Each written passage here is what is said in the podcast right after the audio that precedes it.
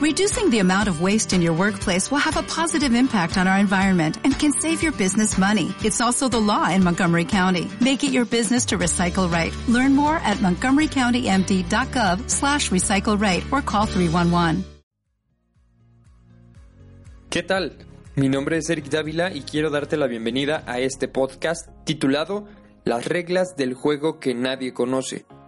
En este podcast quiero compartir contigo tips, herramientas, experiencias y todo lo que pueda generar valor e impactar positivamente tu camino de emprendedor. Comencemos.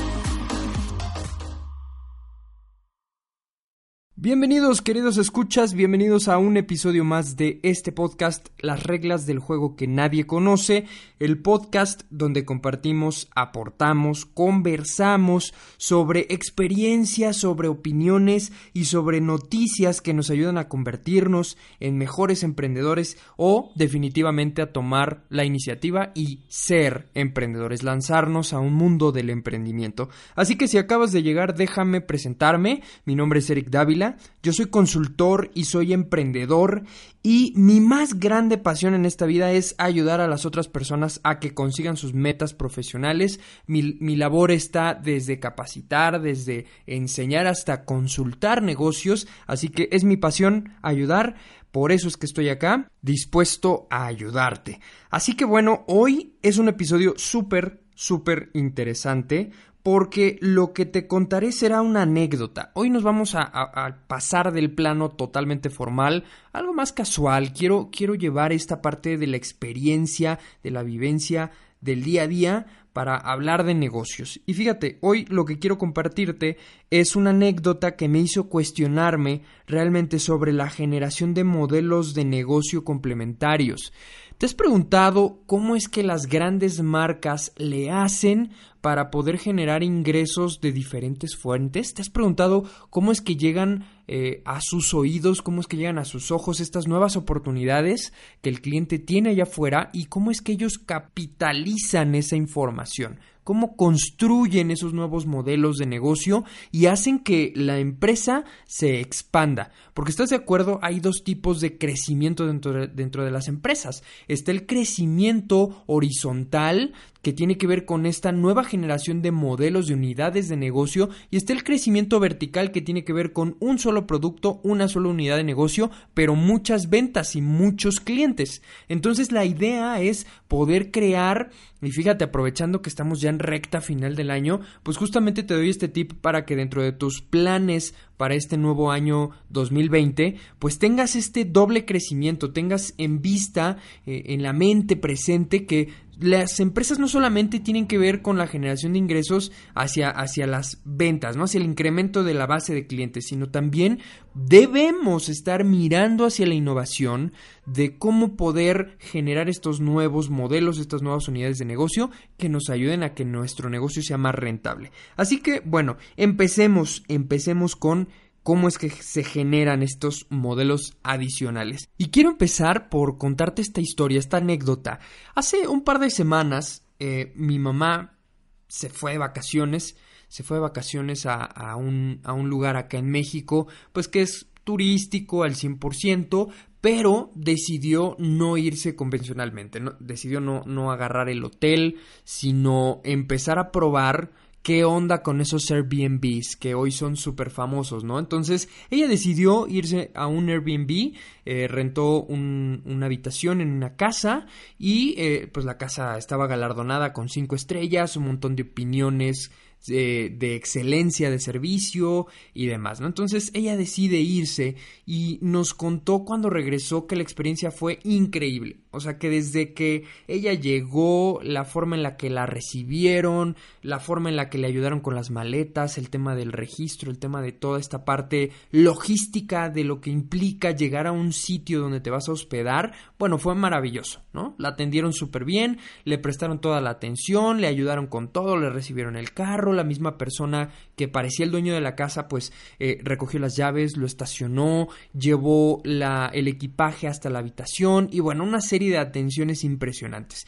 Y entonces mi mamá, como es muy buena socializando, eh, por la noche eh, esta persona, este, este dueño aparentemente de la casa, y ahorita les explico por qué digo que aparentemente, pues eh, los invitó a cenar a todos los huéspedes, preparó una cena y en esa cena pues empezó el intercambio de eh, impresiones, de comentarios, de experiencias y bueno pues mi mamá luego luego intentó como entender cómo estaba el negocio del Airbnb, em, con este afán de conocer un poco más cómo es que la gente podría rentar su propio eh, espacio para que pues varias personas puedan estar entrando y saliendo de, de las habitaciones, ¿no? Entonces a ella le llamó la atención, ella preguntó y resulta ser que esta persona que aparentemente era el dueño de la casa no lo era.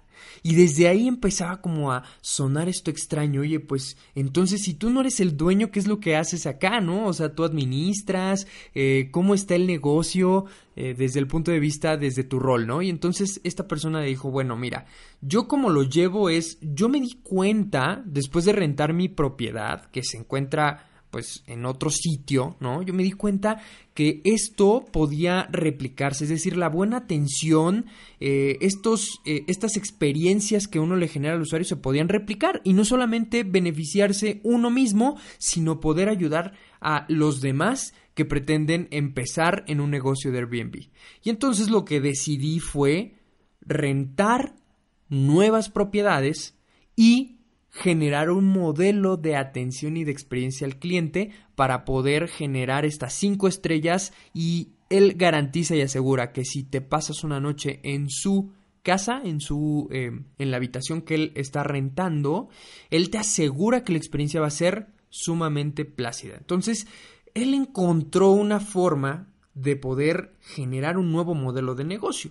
Y entonces lo que hace es recibe ingresos por parte de su propio, eh, de su propia casa que está arrendando a través de Airbnb, pero también decidió replicar este modelo en otras propiedades y entonces ya tiene la casa, esa casa que en donde mi mamá llegó, pues ya la tiene, ¿no? Se asoció con la dueña de la casa y entonces hay una rentabilidad de la utilidad 50-50, ¿no? Entonces después de quitar todos los gastos de limpieza y de la despensa, etcétera, etcétera, bueno, después de, de quitar esos costos, esa utilidad se reparte al 50 y 50%, 50 para el dueño de la casa, 50% para él que gestiona y administra el negocio. Y entonces esto pareciera ser un nuevo surgimiento de oportunidad de negocio. ¿Estás de acuerdo? Porque de no tener una fuente eh, escalable de ingresos, porque si yo tengo una casa con dos habitaciones o con tres habitaciones, estoy limitado a poder subir esa casa y arrendar esas tres habitaciones por Airbnb. Estoy limitado simplemente a mi capacidad eh, física, ¿no? A mi casa. Pero ¿qué pasa si ese modelo de negocio lo llevamos con otros clientes? Y entonces aquí está lo interesante. La persona que arrendó esa casa se dio cuenta que había un problema importante para su cliente. Este problema importante para su cliente, definamos cliente como dos partes importantes, ¿eh? porque esta persona tiene dos clientes principales. El cliente a quien le arrenda la casa y el cliente que recibe cuando arrenda la habitación de esa casa. Entonces, está bien interesante porque esta persona lo que hizo fue conectar a los dos clientes y encontró necesidades en ambos clientes. Dijo, bueno, a los dueños de las casas, pues bien importante, bien eh, interesante que yo pueda resolverles el problema de la gestión, de la atención a la, gente que llega, de cuidar eh, de los muebles, de dar mantenimiento a la casa, de que todo esté y permanezca como debe estar, ¿no? Por un, por un lado le cuido la propiedad y le genero ingresos a ese dueño de esa casa que, que tiene ahí ese, ese activo que permanece a veces sin ocuparse y también le doy o le resuelvo un problema al otro cliente ese cliente que llega y se hospeda dentro de la casa. ¿Cuál es ese, ese problema? Pues básicamente el problema que, que, tú tienes cuando, cuando rentas un Airbnb, ¿no? Que es que a veces el dueño no está o a veces este, es complicado el tema de, de, la atención, ¿no? Es como muy impersonal, como que no tienes familiaridad, no hay ese contacto humano. Y entonces se dio cuenta que generando experiencias del lado del cliente que renta la habitación y generando el cuidado y el ingreso necesario para el segundo cliente que es el dueño de la casa, podía generar un nuevo modelo de negocio. ¿Y por qué traigo a colación esta, esta experiencia? Porque justo eso es lo que nos pasa a nosotros dentro de nuestras industrias. No importa a qué te dediques en realidad. Es súper importante y clave que tengas en la mente clavado que la innovación la búsqueda de estos nuevos modelos de negocio es lo que te va a hacer permanecer dentro del negocio. Por lo tanto, yo resumido cuatro pasos importantes para poder generar estos nuevos modelos de negocio. El primero de ellos es la identificación del problema a resolver, ¿no? O sea, lo primero que tienes que hacer es resolverle el problema, pero antes de resolver tienes que saber cuál es ese problema. Y esto es algo bien complicado, tienes que ser capaz de identificar qué le duele a tu cliente. En este caso, en el ejemplo, yo te, yo te decía, son dos clientes diferentes con dos problemáticas diferentes. Por lo tanto, identifica en tu cliente qué es lo que más le duele. Si ya estás cubriendo tú una necesidad, analiza el contexto de esa necesidad. A veces eh, hay un dicho, ¿no? Que dice que a veces ves el árbol y no el bosque que está detrás. Y pasa lo mismo. A veces nos centramos solamente en lo que ofrecemos, en, en básicamente el problema o el servicio o el producto que atacamos y que vendemos. Y no vemos, no analizamos el contexto en el que el cliente está resolviendo, ¿no? Siempre hay temas complementarios que podemos eh, generar como, como valor agregado, ¿no? Siempre hay cosas que podemos aderezar, complementar en nuestra oferta de valor que para el cliente sean súper valiosas y que aparte puedan generar una unidad adicional de negocio para nosotros. Entonces, eso es súper importante. Identifica el problema de tu cliente. El segundo paso es poder crear una solución que genere ingresos. Y aquí está la clave. A veces solamente lo que hago es, bueno, sí, ¿cómo mejoro mi producto? Bueno, eh, lo que voy a hacer es ahora hacer una alianza con una empresa que sea eh, aliado y que podamos ahora darle este valor agregado al cliente y no genera ese nuevo, em, digamos que esa nueva propuesta, esa nueva solución no genera ingresos. Simplemente lo hacemos pues por este afán de que el cliente esté contento, de dar un mejor servicio y está bien, no, desprestigio a la gente que busca que su servicio mejore, pero lo que digo es si es importante que esa nueva solución te genere nuevos ingresos. Entonces, aparte de generarte nuevos ingresos, que esta es una, una forma de empezar a, a probar este modelo de negocio, es que debe ser escalable. Y esto es súper importante, porque si vas a tomar ese nuevo modelo de negocio y lo vas a generar, lo vas a incluir dentro de tu portafolio de servicios o de productos, es bien importante que sea escalable. ¿A qué me refiero con que sea escalable? La palabra escalable al, al, nivel de negocios, en el contexto universal del emprendimiento, escalable significa que puedas crear un sistema que sea simple, que sea práctico, que te provea de la facilidad de que al crecer, es decir, al ofrecer ese nuevo servicio a todos tus clientes o a nuevos clientes, no te implique un costo o una inversión adicional mayor a la que iniciaste. Ahí te va, y esto lo voy a explicar súper, de una manera súper sencilla. Imagínate esto, ser escalable significa que, por ejemplo, si yo tuve que invertir para dar ese nuevo servicio mil pesos más, a mi capacidad instalada, es decir, eh, a lo mejor tuve que comprar, no sé, eh, destinar un recurso, eh, una persona, un profesional para que atienda ese nuevo servicio que estoy dando y que ya probé que es negocio, bueno, entonces que sea escalable. Es que si yo le em, si yo le pongo a esa persona que atienda a un solo cliente, pues muy probablemente podrá atenderlo sin ningún problema. Pero ¿qué va a pasar cuando esa persona atienda a 20 clientes? Muy probablemente la capacidad de esa persona exceda eh, el límite y ya no pueda eh, atender a más clientes. Por lo tanto, si yo logro invertir 500 pesos más en un software que le facilite las labores a esa persona destinada, pues entonces a lo mejor en lugar de atender a 20 podrá atender a 30. ¿Cierto?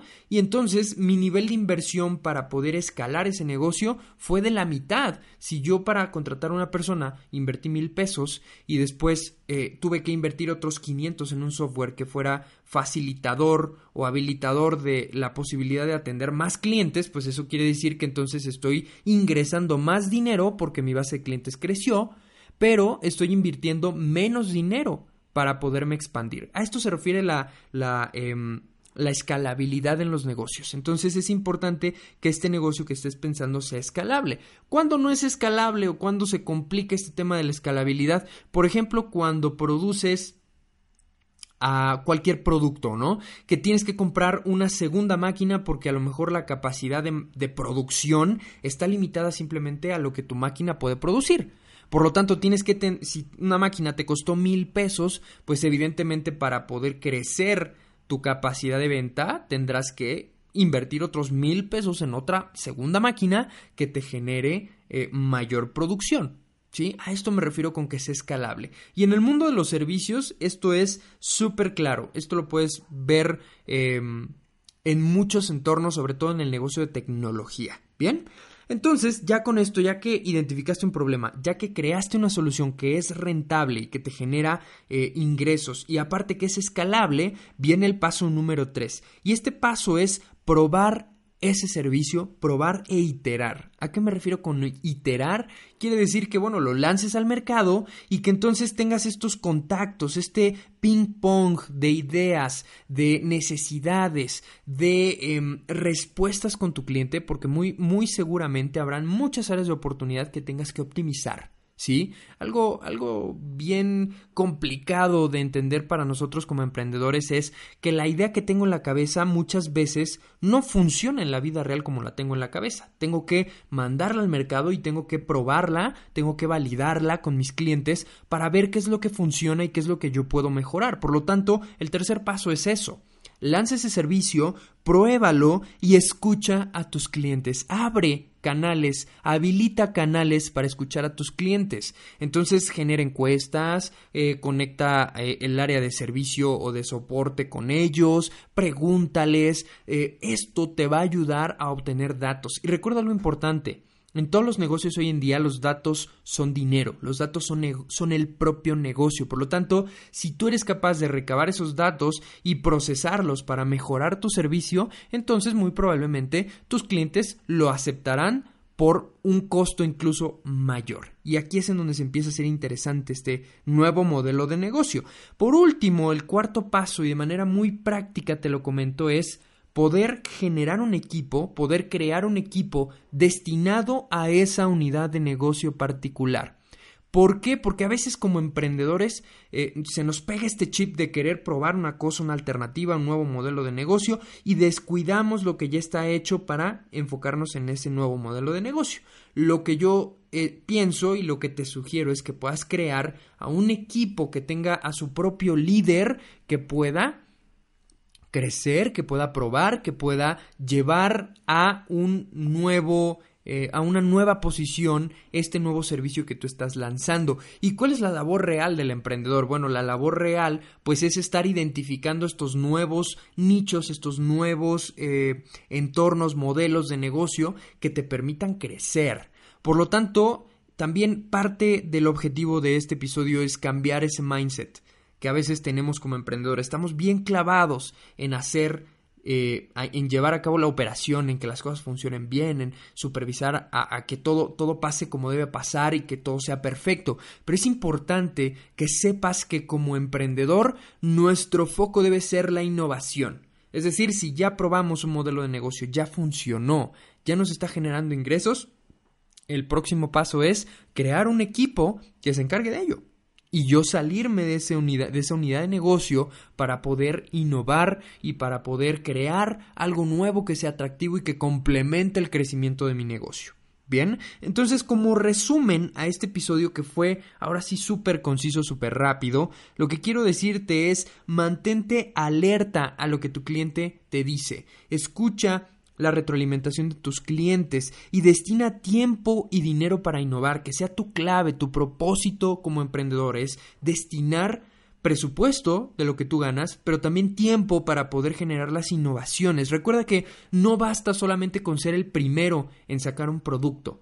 Si no innovas, muy probablemente la competencia empiece a hacer lo que tú no has visto que se necesita y que el cliente necesita. Así que es importante que destines este dinero y tiempo para innovar, ¿vale?